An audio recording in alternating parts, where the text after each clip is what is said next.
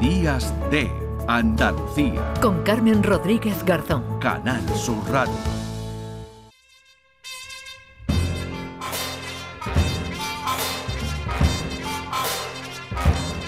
Y también en este día de Nochebuena saludamos a Paco Reyero. Hola Paco, ¿qué tal? Aquí estamos. Es que no, no, la radio nos atrae de tal manera que no hay fecha eh, que podamos eh, evitar acercarnos un rato, charlar con los oyentes, hacer un poco de pandilla, Carmen, que está muy bien. es el 24 esta fecha, además, ¿qué más lo podemos que pega también, claro. no nos vamos a, a, quitar de estar juntos un 24 de diciembre. Ya después habrá tiempo de estar con la familia, pero la mañana, bueno, pues la echamos por aquí juntitos, que tú siempre vienes a avanzarnos algunos de los contenidos de, del, del Flexo. Es verdad que ya mañana, día de Andaluciano, mañana 25 de diciembre, pero como ya es el 26, ¿verdad? De domingo a lunes, pues ya te han dicho, hombre, ya el 25 no, pero el 26 ya está tú por aquí. Claro, hombre, ya que estás te quedas, ¿no? Claro, no seas agarrado. No, seas agarrado, no, no, no. Nosotros queremos que la gente consuma, consuma radio, radio de la buena.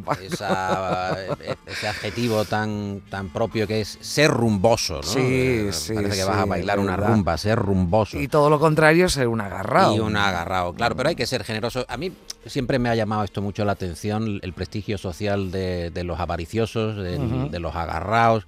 Ahora que vivimos en tiempos de consumo, ¿cómo celebrará un agarrado la, Navidad realmente si, si va a restringir eh, las raciones? Las raciones, Carmen, que por cierto hay que decir que es un concepto muy resbaladizo. Hmm, eh, es un asunto ¿no? que es una ración. Claro, hmm. dice, no, eh, ponen buenas raciones en el bar, pero exactamente el tamaño de una ración, hmm. por ejemplo, ¿cuántas croquetas tendría que llevar una ración? Vamos pues a, recortar en croquetas, son 10, son 12. Aquí dice Pedro 6, 6 de qué? 6 son, bueno, 6 sí hay un una croqueta generosa, pero, pero si no, por lo menos tú pides una ración, pues no sé, 4, ¿no? Vais 4 a, cenar o a comer, pues por lo menos 8, ¿no? Dos cada uno, Claro, por lo menos 8, pero digo que como es por definir la tapa, mm, ¿cómo, es, ¿cómo tiene que ser una tapa de jamón? ¿no? Al trasluz prácticamente el, jamón. Bueno, es, que, es que la tapa de jamón ya, te digo una cosa, ya hay más pan o más una lonchita ahí. sí, sí.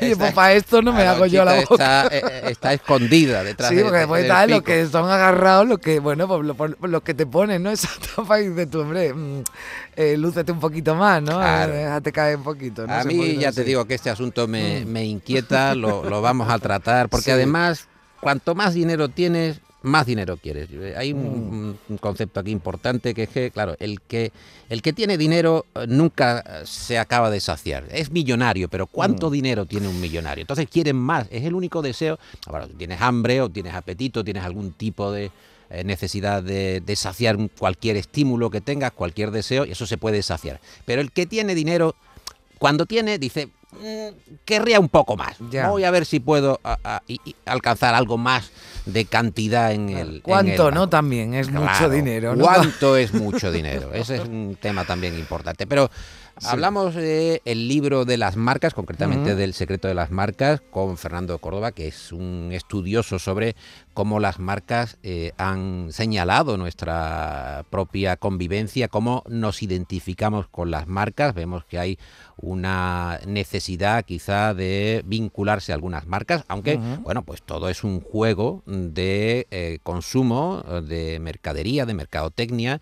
Él habla, por ejemplo, de eh, cómo Dove y Axe, estas dos marcas que son de higiene, tienen un determinado sentido comercial. Uh, Dove es de higiene, eh, de higiene digamos íntima y Axe como si alguien que lo utilizara eh, revolucionara uh, todo su sexapil, ¿no? Mm. Y realmente estamos hablando... O sea, usando ese desodorante u, otros productos ¿no? de, de, higiene, uno se vuelve guapísimo. verdaderamente atractivo, ¿no? Irresistible al, al, ambiente. O como las marcas se van adaptando uh, de una manera bastante taimada al propio entorno según las circunstancias que se estén dando. La petrolera British, British Petroleum, ¿no? que se ha dedicado históricamente al negocio del petróleo puro y duro.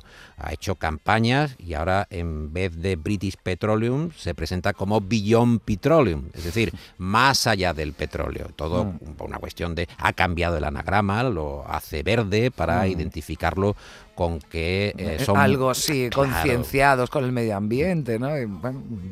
Mucho más responsables, pero todo está dentro de este juego que nos cuenta eh, Fernando de Córdoba y eh, su libro El secreto de las marcas es eh, especialmente recomendable porque nos vamos viendo identificados en estos patrones de consumo de los que es difícil o por lo menos hay que luchar contra ellos para no estar absolutamente sometidos. Vamos a escuchar, Carmen, si te parece, a Fernando de Córdoba. Las marcas, cuando pensamos en ellas, eh, se nos viene a la mente el concepto de marca comercial, pero una marca es un conjunto de significados que viven en nuestra mente y que asociamos a algo.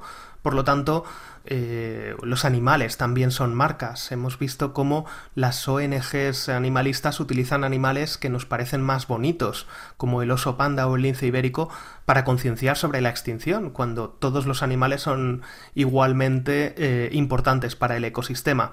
Los lugares también son marcas. Cuando uno piensa en Sevilla, no le vienen las mismas asociaciones que si piensa en Albacete o en Asturias o en Madrid o en Euskadi. Eh, los platos de nuestra madre, las personas somos marcas, todo, todo lo que nos rodea es una marca porque es un conjunto de asociaciones en nuestro cerebro y apoyándonos en esas asociaciones, trabajándolas o, oyendo en contra de ellas, es como podemos trabajar las asociaciones, eh, trabajar las percepciones que tenemos. Bueno, es que estaba riéndome. Claro. claro, pues dice lo de los animales, claro, es cierto, no vas a poner, yo qué sé, te dicen que la cucaracha está en extinción, a ti no te llama para, oye, pues me voy a asociar a tal ONG para ayudar a que las cucarachitas sobrevivan, ¿no? pero claro, cuando te ponen un oso panda, ¿no? O incluso eso, el lince, el lince ibérico, pero, pero lo de las ciudades, claro, yo con todo mi respeto Albacete, que además tengo hasta familia allí, pero claro, entre Sevilla y Albacete no, no se nos viene la misma imagen eso, eso está más claro que el agua, ¿no? Pero, eh, Fernando de Córdoba que mm, hace un análisis pormenorizado de, todo lo que significa pero realmente. Muy interesante, ¿eh? Lo que, claro, dice, claro. Eh, el asunto es que mm. eh, estamos tan sometidos a, la a las leyes o a los reyes del, del mercado, las reinas del mercado, mm. que realmente esto de definir a una persona como una marca, ¿no? tienes que preparar o tienes que trabajar tu marca personal, ¿no? Como si solo fuera, pues eso, parte de, del mercado, la, la, la propia identidad personal. Es interesante. En cualquier caso, estará eh, en el flexo de, Navidad trabajando, lógicamente también Fernando de Córdoba. Y eh, ¿recuerdas Steely Dan, eh, esta canción? Sí.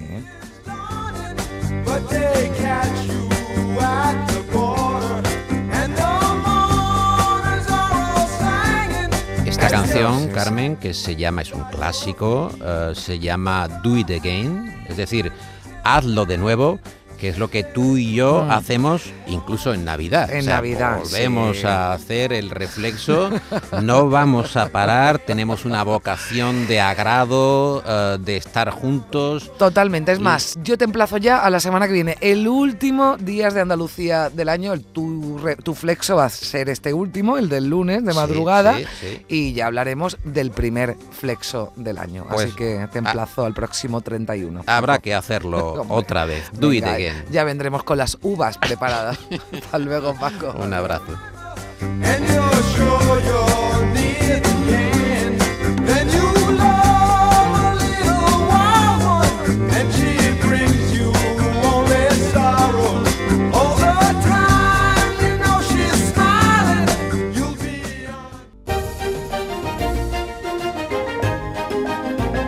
En Canal Sur Radio, Días de Andalucía con Carmen Rodríguez Garzón.